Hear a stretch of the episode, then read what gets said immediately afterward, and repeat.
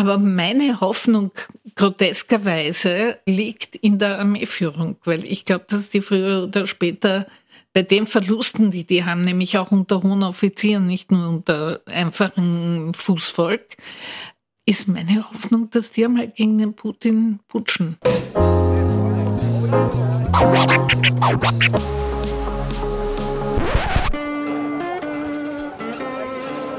Liebe Hörerinnen und Hörer, herzlich willkommen im Zack Zack Nachtclub. Jeden Donnerstag ab 22 Uhr machen wir die Nacht zum Tag. Ungezwungen, persönlich und mit Open End. Schön, dass ihr heute dabei seid.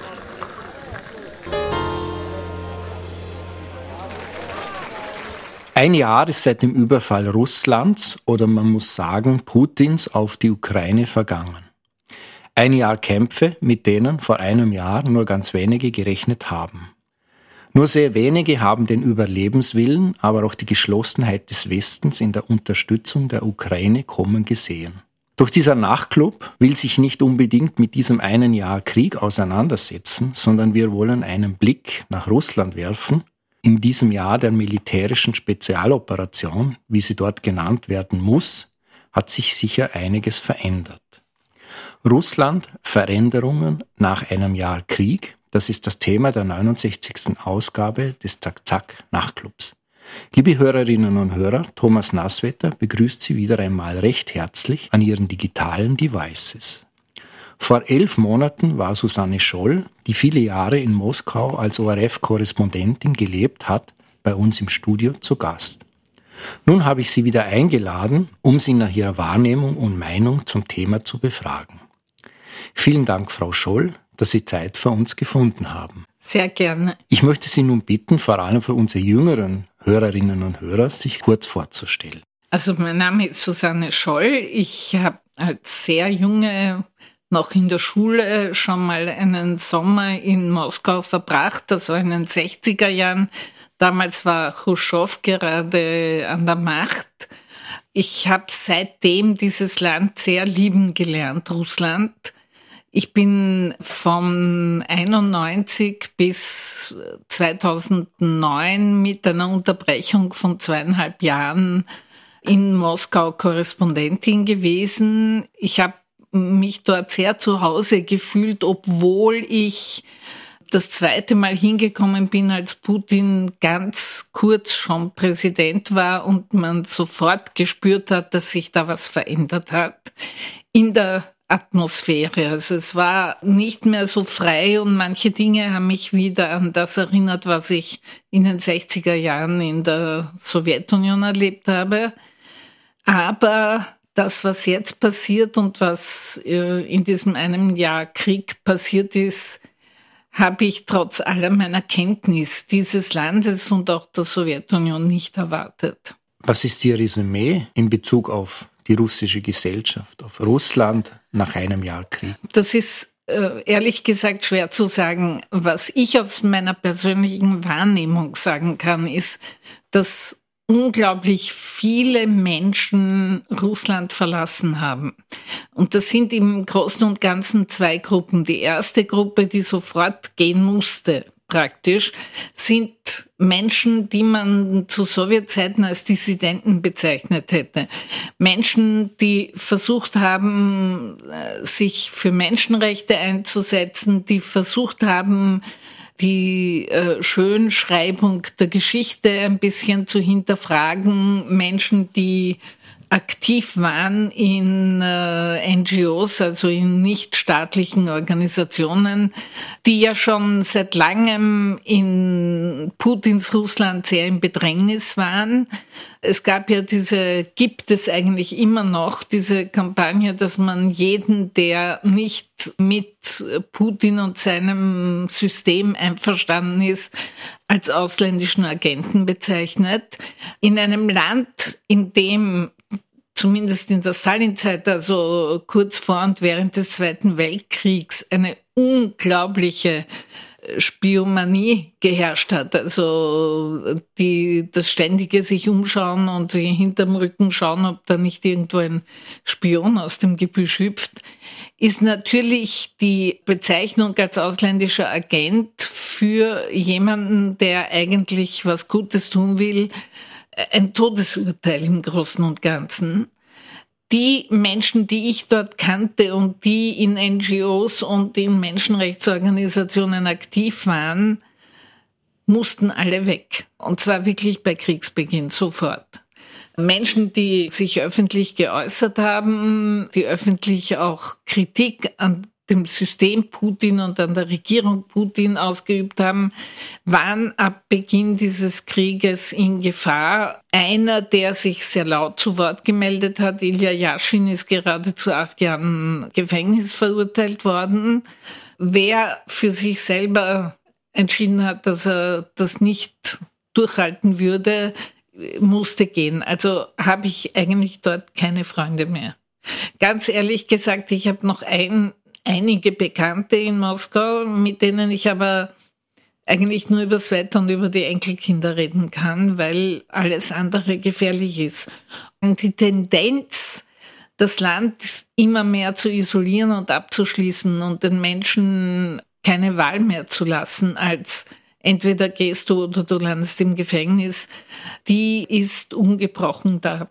Sie haben von zwei Gruppen geredet. Das war jetzt die erste Gruppe. Das war die erste Gruppe. Die zweite Gruppe sind nach dieser Teilmobilmachung junge Männer, die nicht bereit sind, in den Krieg zu ziehen. Das heißt, es sind wirklich sehr viele vor allem in die Nachbarländer geflüchtet. Also es ist, die Menschen, die Männer sind nach äh, Moldawien, nach Georgien, überall dorthin geflüchtet, wo man Russisch spricht, wo sie aber nicht eingezogen werden können, nicht zur Armee geholt werden können. Das ist eine ziemlich große Gruppe. Manche haben natürlich die Familien mitgenommen, aber nicht alle. Die Jüngeren sind allein gegangen. Was aus denen wird, lässt sich schwer sagen. Aber äh, dass sie in Russland, und zwar nicht in der Armee, sondern in Russland, in der Gesellschaft fehlen, das ist überhaupt keine Frage. Was zurückbleibt, sind Menschen, die sich leicht manipulieren lassen, denen man mit Angst leicht alles Mögliche einreden kann. Und etwas ist schon passiert, als Putin an die Macht kam. Also lange bevor er die Krim annektiert hat, bevor er angefangen hat, in der Ukraine Krieg zu führen, bis zu diesem völligen Krieg in der Ukraine, ist, dass Putin wirklich von Beginn an die Medien unter seine Kontrolle zu bringen versucht hat. Es gab bis zum Kriegsbeginn zwar noch einige Nischen, also es gab die Novaya Gazeta, die neue Zeitung, die berühmt geworden ist, weil ihre wichtigste Reporterin, Diana Politkovskaya, ja in Moskau ermordet worden ist, die überhaupt das größte, die größte Anzahl an, an Opfern hatte, sind sehr viele ihrer äh, Journalisten umgekommen, teils ermordet, teils einfach äh, in Unfälle verwickelt oder einfach auch in Kriegshandlungen. Es gab Echo Moskwi, das war ein Radiosender, bei dem ich persönlich auch, während ich in Moskau war, immer wieder eingeladen wurde, der sich nach 2014, also nachdem Putin die Krim annektiert hatte, sehr bemüht hat, sich irgendwie durchzulavieren, äh, also nicht zu unangenehm aufzufallen. Es gab den Fernsehsender Dost, zu Deutsch Regen, äh, gleiche Situation, der Versuch, sich irgendwie zwischen den Regentropfen durchzuschwindeln. Das hat alles funktioniert bis zum 24. Februar 22. Dann war Schluss. Dann wurden die alle verboten. Also es wurde die Novaya Gazeta geschlossen, es wurde Echo Moskwy geschlossen, es wurde Dost geschlossen. Es gibt keine kritischen Medien mehr in Russland. Kommersant ist auch noch so eine Zeitung, es war eher eine Wirtschaftszeitung, auch die wurde verboten. Die meisten sind weg, die Journalisten sind meistens weg, viele nach Polen, viele nach Tschechien, also in im weitesten Sinne Nachbarländern versuchen, übers Internet weiter ihren Job zu machen. Aber es ist sehr schwierig geworden und die Isolation Russlands wächst. Sie haben das vor einem Jahr schon angesprochen, diese Rolle der Medien. Das war damals den wenigsten Leuten bewusst. Mittlerweile gibt es eine gewisse Sensibilität auch bei uns, dass man sieht, sozusagen diese Manipulation. Kann man jetzt sagen, nach diesem Jahr, es gibt nur noch regierungstreue Medien, vor allem das Fernsehen, das ja eigentlich sozusagen das ganze Land zusammenhält, wie Sie damals auch schon bemerkt haben? Oder gibt es doch noch irgendwo Nischen, zumindest aus dem Ausland, und werden diese Nischen überhaupt von der normalen Bevölkerung wahrgenommen? Es gibt die, die ich schon erwähnt habe, die jetzt im Ausland sitzen und versuchen, über Internet weiter ihr Radio, ihr Fernsehen, ihre Zeitung zu machen. Die erreichen aber natürlich vor allem in den Tiefen Russlands kaum jemanden. Die Leute sind gewohnt, einfach das staatliche Fernsehen und den staatlichen, das staatliche Radio aufzudrehen und mehr gibt's nicht. Und die lokalen Journalisten äh, waren schon seit Jahren, und zwar eigentlich von Beginn der Putin-Herrschaft an, immer in Gefahr, weil die lokalen Statthalter des Herrn im Kreml sehr darauf schauen, dass ihnen keiner schadet. Und die durften zwar immer wieder so irgendwelche kritischen Berichte über lokale Geschichten machen, aber auch das war immer gefährlich und da sind auch sehr viele äh, ermordet worden und umgekommen. Das heißt, in Wirklichkeit ist es im Moment so, dass es keine kritische Gegenöffentlichkeit geben kann, weil Putin auch durch die Teilmobilmachung signalisiert hat, wir befinden uns im Kriegszustand, auch wenn das Wort Krieg nicht erwähnt werden darf weil das wiederum in einer Bevölkerung, die einen so wahnsinnig hohen Opferzoll während des Zweiten Weltkriegs zu leisten hatte,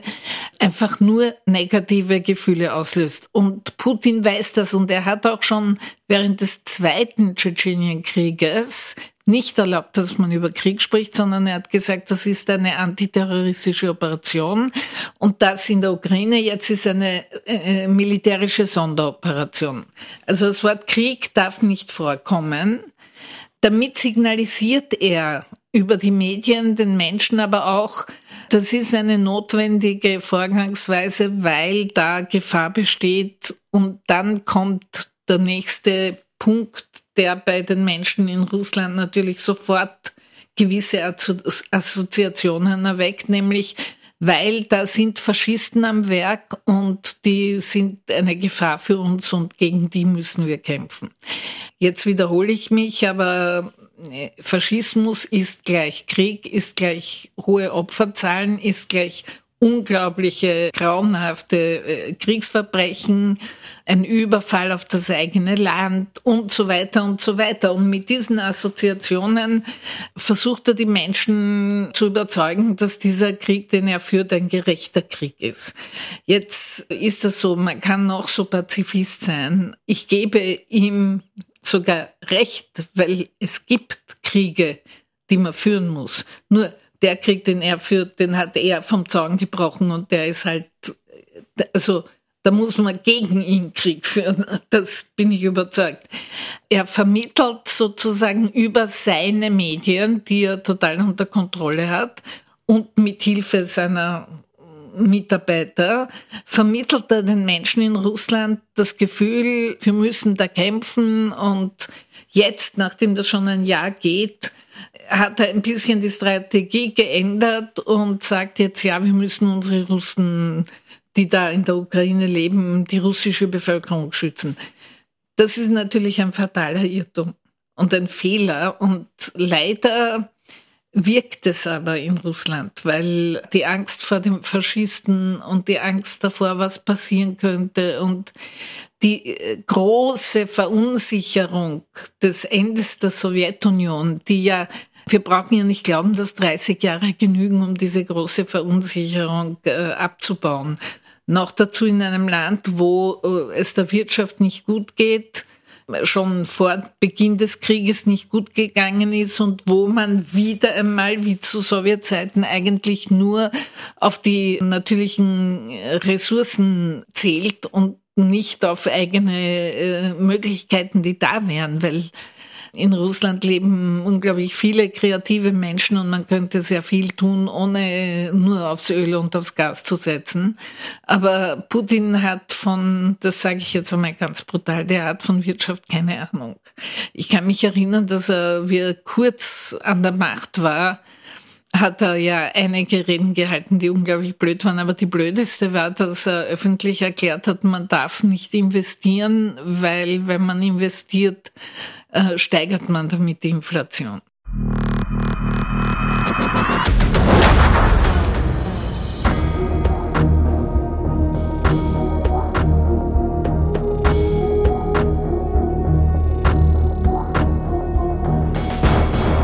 Die russischen Normalbürger nehmen es leichtfertig, ja fast freudig hin, dass die russische Armee ukrainische Fabriken und Kraftwerke zerstört, die die Städte mit Strom und Wärme versorgen, weil sie sie als ihr Eigentum betrachten, frei nach dem Motto, wir haben die für euch gebaut. In ihren Augen handelt Russland rechtmäßig, wenn es sie vernichtet. Die von Putin verkündete Entsowjetisierung der Ukraine bedeutet paradoxerweise gleichzeitig den Wiederaufbau von Lenin-Denkmälern als Teil des gemeinsamen Erbes. Sie stehen in allen russischen Städten. Warum sollen sie nicht auch bei euch stehen?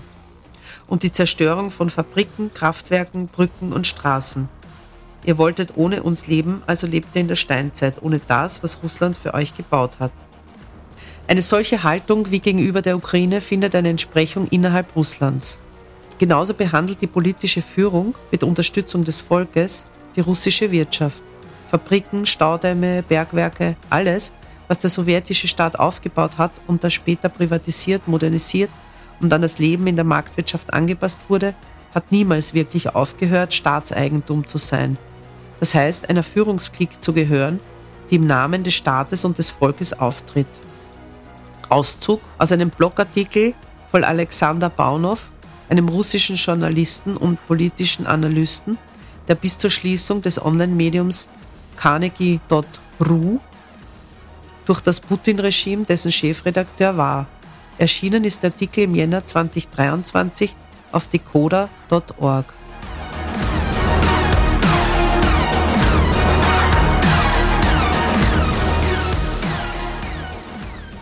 Es gibt ja dennoch sowas wie eine Kritik über die Medien, nicht unbedingt am Regime, nicht unbedingt am Staat als solches, aber am Krieg. Es gibt ja ein paar Kriegsblogger. Einer der bekanntesten ist dieser Igor Girkin, die immer wieder Kritik üben an der Führung, an der Strategie der Armee. Es gibt auch diesen Herrn Prigoschin, der auch Kritik übt, aber wahrscheinlich aus einer ganz anderen Motivation. Der Herr Prigoschin möchte mehr Macht haben. Also es hat, soweit ich das weiß, den Versuch gegeben, den Verteidigungsminister Shoigu äh, auszuhebeln, der allerdings wirklich eine ziemlich farblose Figur ist, aber das ist dem Putin ganz recht. Der der Putin will keinen Verteidigungsminister dort sitzen haben, den man eventuell dann zu melden machen könnte. Also das äh, erinnert auch sehr an Stalin, der wollte das auch nicht und der hat dann auch die Oberbefehlshaber, die tatsächlich die Nazis aus dem Land getrieben haben, sehr schnell irgendwie auf die Seite gerückt, weil das geht nicht, dass der oberste Chef plötzlich nicht mehr so wichtig ist wie die Generäle. Der Herr Prigoschin spielt eine schlimme Rolle, weil er mit seiner Truppe überhaupt keine Skrupel hat und bereit ist, jedes Kriegsverbrechen zu begehen, das es nur geht, hat er auch schon, hat er auch schon gezeigt. Das Problem dabei ist die Armee. Und dass die Armee in einem schlechten Zustand ist, das wussten wir alle schon seit Jahren. Also nicht erst seit diesem Krieg. Anders lässt sich auch nicht erklären, wieso er es nicht schafft, die Ukraine zu überrollen, weil ich meine, das ist lächerlich. Das ist Russland hat ein Vielfaches an, an militärischen Möglichkeiten der Ukraine und trotzdem schaffen sie es nicht einmal, die Ostukraine zu besetzen. Das hängt damit zusammen, dass die Armee in einem sehr schlimmen Zustand ist und mit der Teilmobilmachung hat er den nicht verbessert. Und äh, da gibt es einen Hintergrund, den man nicht vergessen darf. Es gibt traditionell in Russland, in der Sowjetunion, aber auch im neuen Russland einen ziemlichen Gegensatz zwischen Geheimdienst und Armee. Putin ist der Geheimdienst, die Offiziere, die Generalität ist die Armee. Die Armee war sicher nicht glücklich über den Befehl, allerdings ist Putin halt auch der Oberbefehlshaber. Das heißt, die Armee hat gar keine andere Wahl gehabt. Aber sie haben eben nicht Kiew im Sturm genommen und den Herrn Zelensky umgebracht oder verschleppt, sondern sie sind vor Kiew hängen geblieben. Und jetzt gibt's, und das dürfen die Blogger durchaus machen, weil da gibt's eben diesen Kampf jetzt zwischen Leuten wie dem Prigoschin, der eher dem Geheimdienst zuzurechnen ist, und der Armeeführung. Und diese kritischen Blogger, die dürfen die Armee kritisieren. Das geht aber nicht unbedingt von Putin selber aus, sondern eher eben von Leuten wie dem Prigoschin oder dem Kadyrov, der in Tschetschenien sitzt und seine Verbrecher auch in diesen Krieg schickt. Da gibt's übrigens auch noch eine, eine, eine winzige, ähm, aber signifikante Situation. Viele Tschetschenen sind ja vor dem Kadyrov-Regime zum Teil auch in die Ukraine geflüchtet. Das heißt, es kämpfen Tschetschenen auf der Seite der Ukraine, es kämpfen aber auch Tschetschenen auf der Seite Russlands. Aber, muss ich sagen, und wahrscheinlich werde ich nicht recht behalten, weil bei Russland weiß man nie äh, und man kann nie was vorhersagen. Wir haben alle auch diesen Krieg nicht vorhergesagt. Aber meine Hoffnung groteskerweise liegt in der Armeeführung, weil ich glaube, dass die früher oder später bei den Verlusten, die die haben, nämlich auch unter hohen Offizieren, nicht nur unter einfachen Fußvolk, ist meine Hoffnung, dass die einmal gegen den Putin putschen. Und der Geheimdienst, dem man immer so viel zutraut, der ist lang nicht so gut, wie immer alle glauben. Diese Aussage könnte man ja auch sozusagen auf die Wehrmacht im Zweiten Weltkrieg anwenden. Da war ja dieselbe Situation und es hat wirklich Jahre gedauert, bis jemand in der Armee dann sozusagen diese Putschpläne umgesetzt ja. hat, nämlich da, wo und sozusagen der, ist. Mh, man darf sich also da nicht zu viel Hoffnung machen. Nein, aber äh, man muss sich ja irgendwie muss man hoffen, dass irgendwas passiert. Also vielleicht kommt der Putschversuch, wenn dieser Krieg länger dauert, auch aus dem innersten Kreis. Nach Stalins Tod war es ausgerechnet Beria, der zunächst versucht hat, da irgendwie eine Kehrtwendung zu machen, bis er selber als amerikanischer Spion gehängt worden ist, was wirklich sozusagen ein Treppenwitz der Geschichte ist. Beria war der Geheimdienstchef von, von, von Stalin und war ein, also wirklich ein ganz großer Verbrecher, hat wirklich Millionen Tote auf seinem Gewissen gehabt.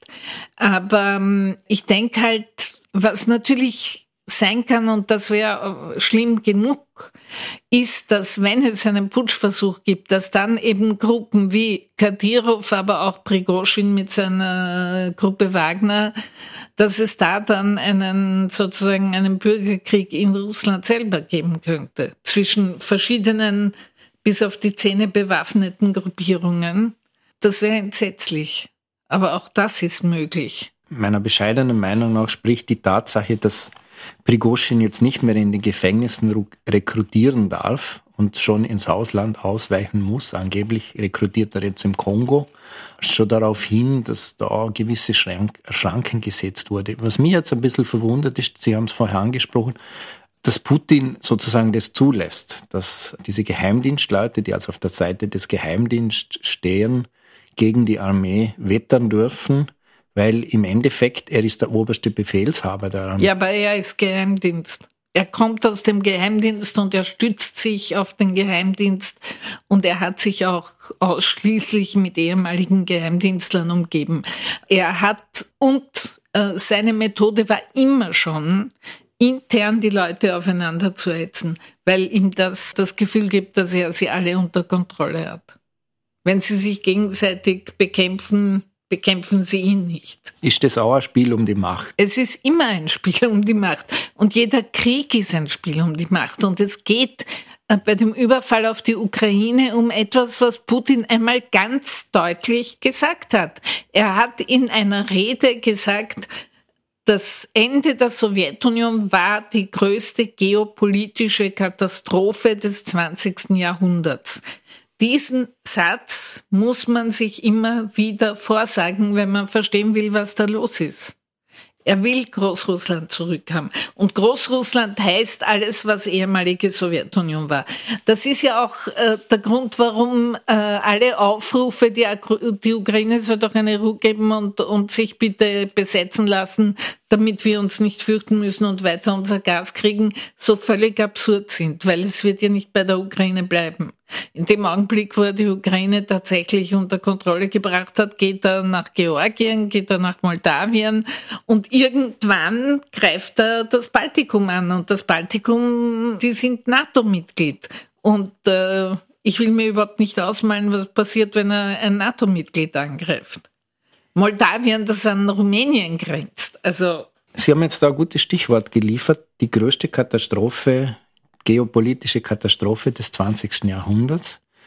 Wir wissen ja, wie das zustande gekommen ist. Das hat sehr viel mit dem Afghanistan-Krieg zu tun, mit dem Krieg, den Russland in Afghanistan geführt und dann schlussendlich die verloren. Sowjetunion. Die Sowjet Den Krieg hat nicht Russland geführt. Die Sowjetunion, Entschuldigung, danke da für die Korrektur.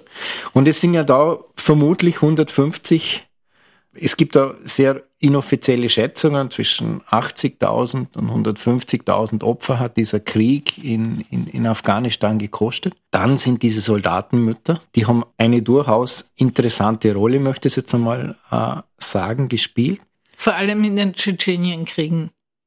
In Afghanistan noch nicht so. Aber in den Tschetschenienkriegen haben sie, vor allem im ersten Tschetschenienkrieg, haben sie eine ganz wichtige Rolle gespielt. Weil da sind sie wirklich hingefahren und haben die, und haben die Leute rausgeholt. Im zweiten Tschetschenienkrieg, in der sogenannten antiterroristischen Operation, ist das schon nicht mehr gegangen. Also, Putin, Jelzin war nicht Putin. Jelzin kam nicht aus dem Geheimdienst. Jelzin hat hat zwar diesen Krieg sozusagen beginnen lassen, aber er, dieser Krieg hatte nicht diese Dimensionen wie der zweite. Da wollen wir jetzt bei einer ähnlichen Anzahl von getöteten oder verwundeten Russen in der Ukraine sind. Diese Möglichkeit, dass diese Soldatenmütter da Druck aufüben, breiten gesellschaftlichen Druck ausüben, die besteht. Die besteht bei Putin nicht. Ich meine, die gibt's noch, die Soldatenmütter, aber ich glaube nicht, dass sie die Möglichkeiten haben, die sie unter Jelzin in Tschetschenien hatten. Noch einmal, ich glaube, dass Putin wirklich alles verbietet und äh, jeden sofort einsperren lässt, der irgendwie es wagt, Kritik zu üben. Wenn wir es jetzt wieder auf die mediale Ebene brechen, dann, dann geht das Ganze doch in, sehr in Richtung Nordkorea, wo die es Medien nur noch ja. als, als Gehirnwäscheanstalt sozusagen ja, absolut. Äh, das passiert ja schon. Also die, die offiziellen Medien erzählen ja nur das, was der Kreml erlaubt. Und die Isolation des Landes schreitet massiv voran. Das ist überhaupt keine Frage. Ich möchte jetzt noch ein bisschen auf diese Wirtschaftslage zurückkommen wir haben ja da so wahrscheinlich ein bisschen naive Vorstellungen hier im Westen, weil alle haben gesagt, so jetzt machen wir da Wirtschaftssanktionen. Wir wissen aus der eigenen Erfahrung, äh, wenn man sich das 20. Jahrhundert anschaut, dass, äh, Wirtschaftssanktionen noch nie einen Krieg beendet haben, aber sie können langfristig wehtun. Aber man sieht da in Nordkorea, dass das nicht zwingend sozusagen zur Implosion von einem Regime führen muss. Aber wie schätzen Sie das ein? Wie stark ist die Bevölkerung mittlerweile doch in Mitleidenschaft gezogen? Die Bevölkerung ist in Mitleidenschaft gezogen, weil sie natürlich in den Jahren zwischen 91 und sagen wir jetzt einmal 2022 äh, irgendwie schon gewohnt war, relativ komfortabel zu leben, obwohl, muss ich jetzt dazu sagen, das vor allem die großen Städte betroffen hat, also Moskau, St. Petersburg, Jekaterinburg. Äh, in der Provinz hat schon ganz anders ausgeschaut. Die Versorgung hat funktioniert, die funktioniert wahrscheinlich immer noch, aber halt langsam aber sicher nähert die sich offensichtlich wieder einem sowjetischen Niveau an, wo man halt froh war, wenn Salzgurken und äh, Brot gegeben hat in den Geschäften. Ich glaube ja, trotz aller Sanktionen, dass es im Westen genug Firmen und Betriebe gibt, die immer noch hinterrücks und äh, über verschiedene Wege Sachen nach Russland liefern und äh, viel Geld auch dabei machen. Es gibt ja auch immer noch westliche Firmen, die noch in Russland sind. Ich glaube auch, und das äh, hat heute im Radio, glaube ich, jemand von den Neos gesagt, ich glaube auch, dass wir immer noch für das Gas zahlen, für das sowjetische und damit den Krieg finanzieren. Aber natürlich ist es so, dass solche Sanktionen immer die Ärmsten treffen. Das ist ja auch ein bisschen das Kalkül dahinter. Also wenn die wirklich nichts mehr zum Essen haben, dann werden sie protestieren. Nur reden wir über ein Land, das sich wirklich äh, in affenartiger Geschwindigkeit in Richtung Diktatur entwickelt. Und dann ist es schwierig, eine Revolution auf die Beine zu stellen. Im Augenblick beziehen wir noch 70 Prozent unseres Gases aus Russland. Wir finanzieren den Krieg. Das ist genau das. Aber jetzt muss ich Ihnen sagen, diese Geschichte mit dem Gas geht ja schon seit Anfang 2000. Das ist ja nichts Neues. Und ich weiß nicht, wie oft damals war ich noch in Russland. Ich weiß nicht, wie viele Geschichten wir gemacht haben über die Notwendigkeit, uns vom russischen Gas unabhängig zu machen. Das war wie gegen die Wand geredet. Uns hat keiner zugehört. Gut, ich meine, ich bin auch jetzt nicht so wahnsinnig wichtig, aber wenn mir das schon auffällt, die von Wirtschaft also nur so am Rande ein bisschen Ahnung hat, dann hätte es doch den Menschen, äh, die so wichtig sind und auch so hohe Gehälter einstreichen dafür, dass sie solche Sachen verstehen, denen hätte es doch auch auffallen müssen. Natürlich äh, beziehen wir immer noch. Wo soll man es denn hernehmen von einem Tag auf den anderen? Also wir haben sozusagen die Kriegskosten, die jetzt entstehen, die haben wir im Vorhinein schon bezahlt. Also uns verkauft das Gas gar nicht so billig, weil es gibt eine sehr typische Geschichte. Er wollte ja immer schon sich an China annähern und China braucht Gas. Und wie er ihnen angeboten hat, er liefert ihnen Gas, haben die Chinesen gesagt, sehr gern, wir nehmen alles, aber sicher nicht zu dem Preis, den die Europäer zahlen.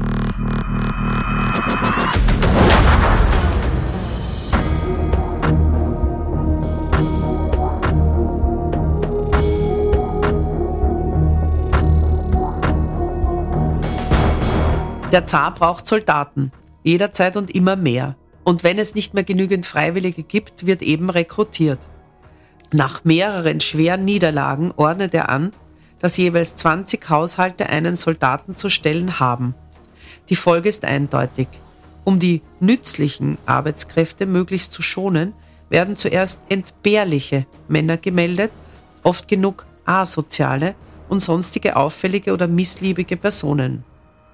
So beschreibt der Göttinger Osteuropa-Historiker Manfred Hildermeier in seiner großen Geschichte Russlands die Rekrutierungswellen unter Zar Peter I. Der auch Peter der Große genannte Monarch brauchte nach der verheerenden Niederlage seiner Truppen gegen die Schweden bei Narva 1705 frisches Menschenmaterial. Rekruten zu Peters Zeiten blieben bis an ihr Lebensende in der Armee und wurden deshalb mit ihrer Einziehung aus dem zivilen Seelenregister gestrichen, als seien sie schon gestorben. Entsprechend selten gab es aus dem Militärdienst eine glückliche Heimkehr. Damit diente die russische Armee auch zur Entsorgung von Männern, die gesellschaftlich einen geringen oder keinen Wert zu haben schienen. Eine ähnliche eugenische Ausrichtung der russischen Politik unter Putin sieht auch Timothy Snyder, Historiker an der US-Universität Yale, in einer auf seinem Blog veröffentlichten Analyse. Es sind vier eugenische Maßnahmen im Zuge des Angriffskriegs gegen die Ukraine, die Snyder in seinem Text beschreibt. Erstens, Russland leere seit Kriegsbeginn seine Gefängnisse. Zweitens, er beförderte den Brain Drain des westlichen orientierten Teils der russischen Intelligenz und des Bürgertums ins Ausland. Drittens ist ein Übergewicht ethnischer Minderheiten in der anfänglich eingesetzten Invasionstruppe und unter den dann Mobilisierten. Und viertens die systematische Ergreifung von ukrainischen Frauen und Kindern und ihre Deportation in die Weiten Russlands, was mindestens 900.000 Menschen betreffen soll, vielleicht auch drei Millionen.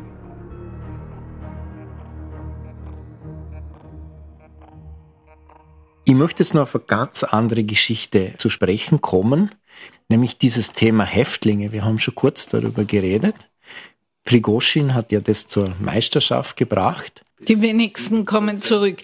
Aber äh, das darf man nicht überschätzen, weil äh, so viele Häftlinge gibt's dann in Russland auch wieder nicht. Ich meine, Russland hat immer noch 140 Millionen Einwohner und das sind ein paar Zehntausend, die sie da aus dem Gefängnis holen und die dann sterben.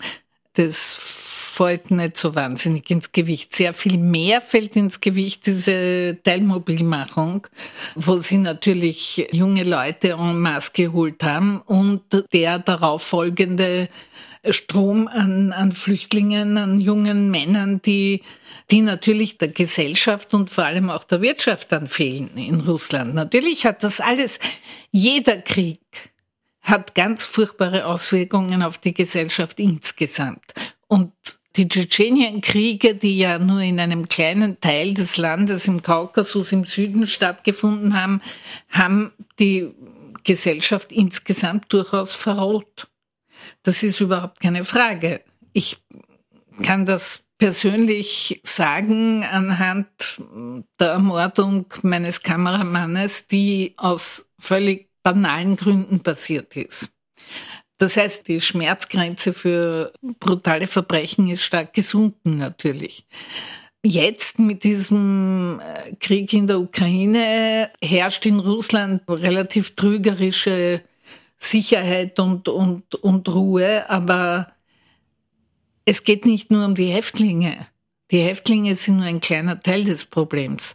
Es geht um die Soldaten, die irgendwann aus diesem Krieg zurückkommen. Und die, das haben wir schon bei den Tschetschenienkriegen gesehen, die von dort zurückgekommen sind, das war sehr problematisch, sehr schwierig. Und das wird jetzt noch viel schwieriger sein, zumal die in einem Land kämpfen, wo die Leute ihre Sprache sprechen. Das ist eigentlich wie ein Krieg gegen die eigene Bevölkerung in der Ukraine. Das hat garantiert Auswirkungen auf die russische Gesellschaft insgesamt. Welche das äh, haben wird, lässt sich jetzt fast gar nicht, fast noch gar nicht vorhersagen.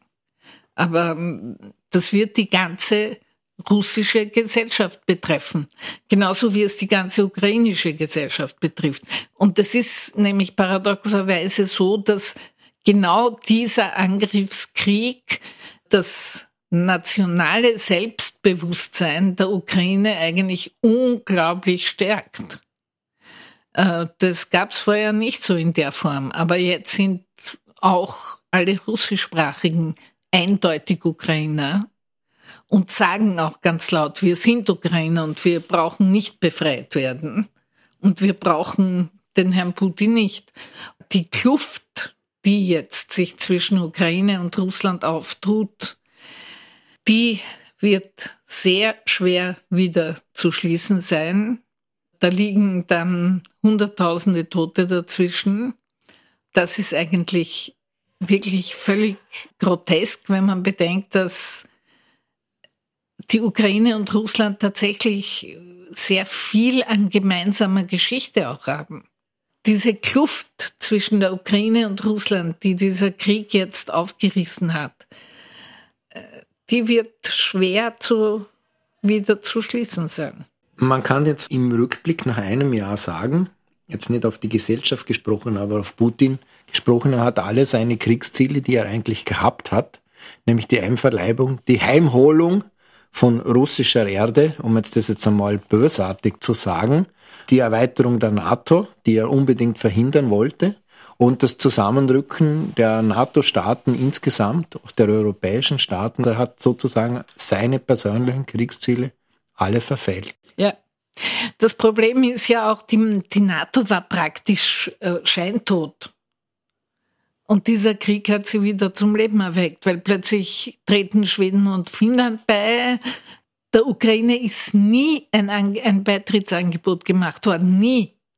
Jetzt würde man sie sofort aufnehmen. Das ist das Groteske an dieser ganzen Geschichte. Als ich mir diese Reden von Putin angehört habe, er redet ja jetzt nicht mehr, aber er hat ja zwei, drei Reden gehalten, hatte ich das Gefühl, er ist völlig irre. Aber das ist natürlich Blödsinn und ich stelle keine Ferndiagnosen. Ich weiß nicht, ob er krank ist oder ob er ein psychisches Problem hat. Das ist mir auch egal.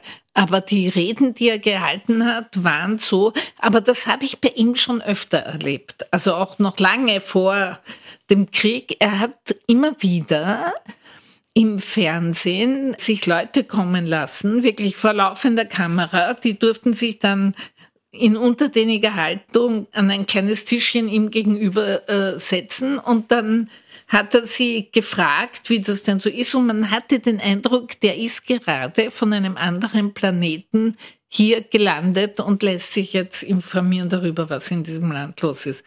Und so habe ich die Reden, die er zu Beginn des Krieges geführt hat, auch erlebt. Da muss ich jetzt aber nachfragen, Fällt es dann niemand in Russland auf? Die, die Reden werden ja dann doch im Fernsehen übertragen. Ja, ja, ja, ja. Es wird schon manchen auffallen. Das hilft nur nichts, wenn sie es nicht laut sagen können. Es wird schon manchen auffallen. Aber ich glaube, das ist ja ein Grund, warum er jetzt nicht so viel auftritt. Es geht ja im Moment sehr stark um dieses Gebiet den Donbass. Das ist eigentlich sehr russisch geprägt. Da sind russisch da leben Russen in Wahrheit, Nein, russischsprachige, russischsprachige Ukrainer. Ukrainer. Und da waren doch wahrscheinlich der Großteil oder ein Teil davon, nennen wir es einmal so, ich habe da nicht so viel Einblick, doch eher auf der russisch zugewandten Seite? Nein, erstaunlicherweise nicht. Also die sind ja schon seit 2014 in einem Kriegszustand, in Donetsk und Luhansk und halt ein bisschen rundherum, also sehr viel mehr eh nicht. Das Interessante ist, dass zum Beispiel, ich habe Kontakte zu ukrainischen Flüchtlingen in Wien und sehr viele kommen aus genau dieser Region. Die sind zum Teil schon 14 vor den Verbrechern, die der Putin dort eingesetzt hat, geflüchtet. Es gab ja äh, unglaublich viele Binnenflüchtlinge in der Ukraine, also nach Kiew und, und weiter nach Westen und die sind dann weiter geflüchtet. Also es ist ein völliger Irrtum zu glauben, dass die Bevölkerung in dieser Region sich wirklich befreien lassen will. Weit davon entfernt. Wir haben damals über die Oligarchen geredet. Sie haben mich dann korrigiert, das weiß ich noch. Sie haben gesagt, das sind keine Oligarchen, weil denen fehlt der politische Einfluss. Das sind nur die Superreichen die sind ja jetzt offensichtlich völlig in der Versenkung verschwunden. Naja, das ist genau das, was ich damals gesagt habe. Die müssen den Krieg teilweise mitfinanzieren und sonst sind sie gut beraten, den Mund zu halten. Also das ist von dieser Seite kann man auch sozusagen nichts erwarten. Ich glaube von dieser Seite sicher nicht. Die haben wahrscheinlich alle auch so viel Dreck am Stecken, dass die, dass er sie wirklich in der Hand hat. Also er hat sicher über jeden ein Dossier. Er ist ein Geheimdienstmann, das darf man nicht vergessen. Und Geheimdienstleute haben meistens über die Menschen, die ihnen gefährlich werden könnten, die Dossiers.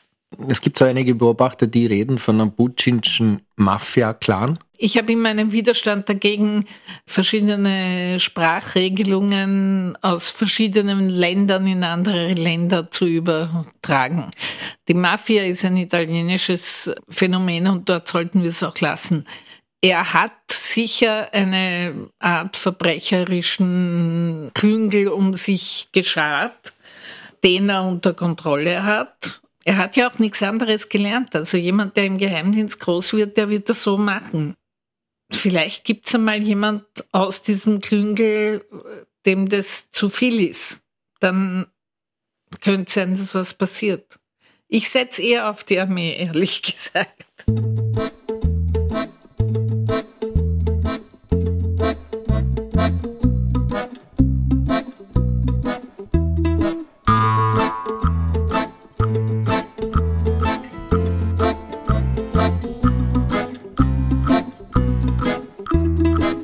Unser Krieg ist nicht einfach ein Krieg gegen Menschen aus Fleisch und Blut.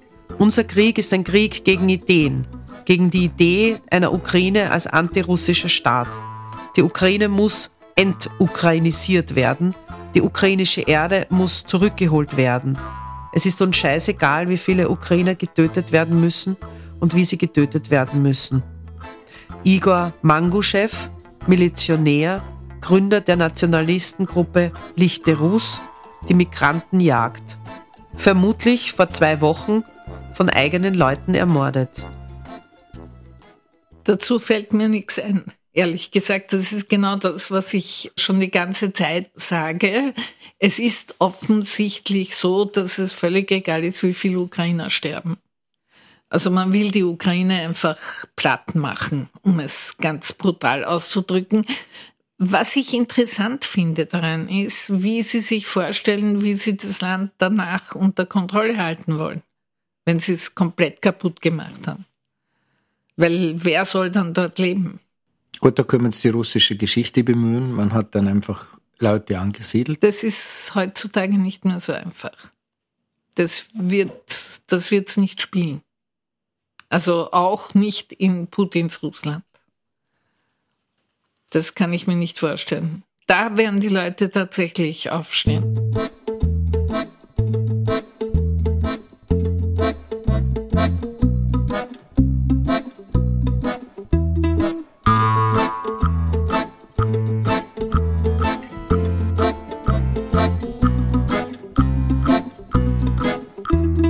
Nicht der Krieg ist der Ernstfall, wie es meine Generation in der kaiserlichen Zeit auf den Schulbänken lernte, sondern der Frieden ist der Ernstfall, in dem wir alle uns zu bewähren haben.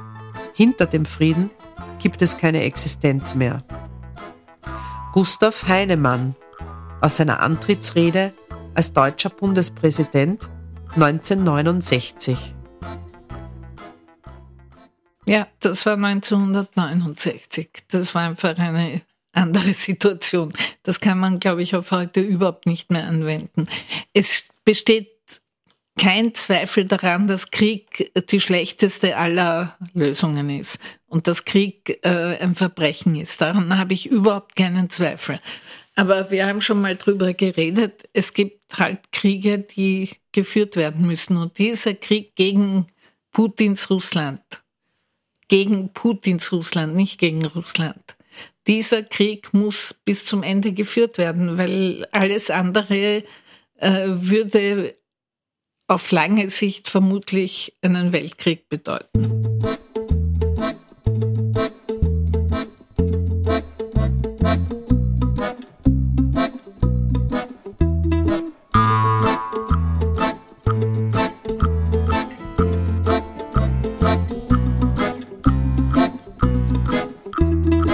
Wladimir Putin hat wiederum schon vor langer Zeit erkannt, wie unverzichtbar die Kontrolle über die privaten Medienkanäle ist. Dabei wurde er zu einem steinreichen Mann. Die Strategie, mediale Macht mit politischer zu verknüpfen, haben etwa Putin in Russland, Orban in Ungarn und Erdogan in der Türkei Silvio Berlusconi nachgeahmt, der das seinerzeit in Italien vorexerziert hatte. Francis Fukuyama Bestsellerautor und US-amerikanischer Politikwissenschaftler. Ja, da muss ich ihn leider korrigieren. Ich glaube, er kennt sich in Russland nicht sehr gut aus. Der Putin ist nicht mit Medien reich geworden. Der Putin ist lang bevor er wirklich äh, Präsident geworden ist, schon reich geworden. Und zwar, als er in Petersburg in Wirtschaftsbelangen an der Seite des Herrn Sobchak agiert hat. Die Medien hat er mundtot gemacht. Reich ist er mit denen nicht geworden.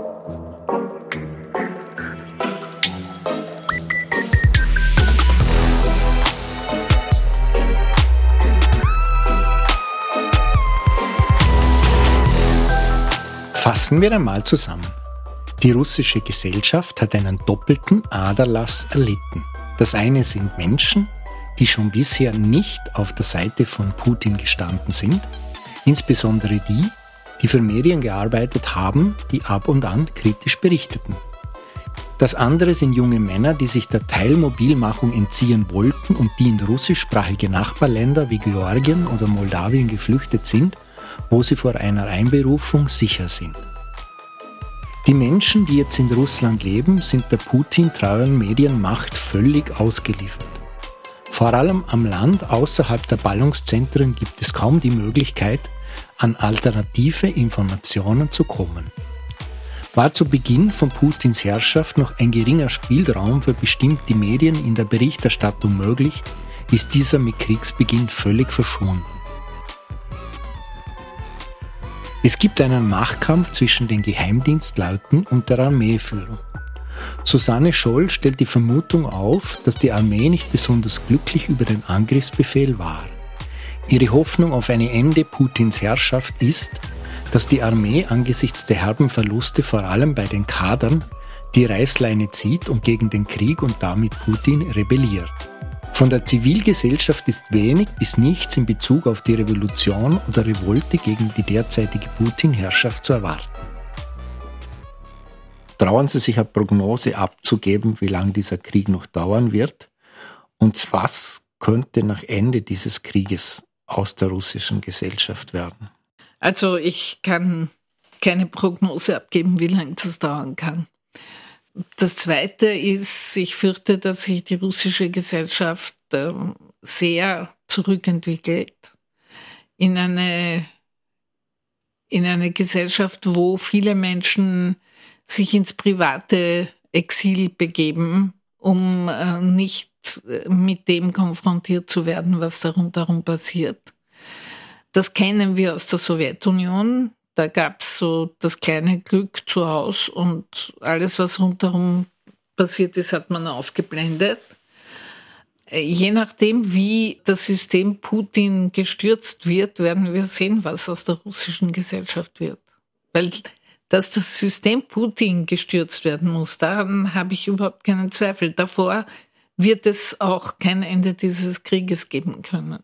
Vielen Dank für diese Einschätzung, die nicht sehr prickelnd und erbaulich ist, muss man jetzt dazu sagen. Ich weiß. Liebe Frau Scholl, ich möchte mich bei Ihnen für dieses Gespräch bedanken. Danke, dass Sie sich die Zeit genommen haben. Sehr gerne. Liebe Hörerinnen und Hörer, wir sind wieder am Ende dieses Nachtclubs. Wenn es Ihnen gefallen hat, dann freuen wir uns über Ihre Kritik auf Apple oder Spotify. Wenn es Ihnen sehr gut gefallen hat, dann freuen wir uns über Ihren finanziellen Beitrag, denn als unabhängiges Medium in diesem Land sind wir davon abhängig.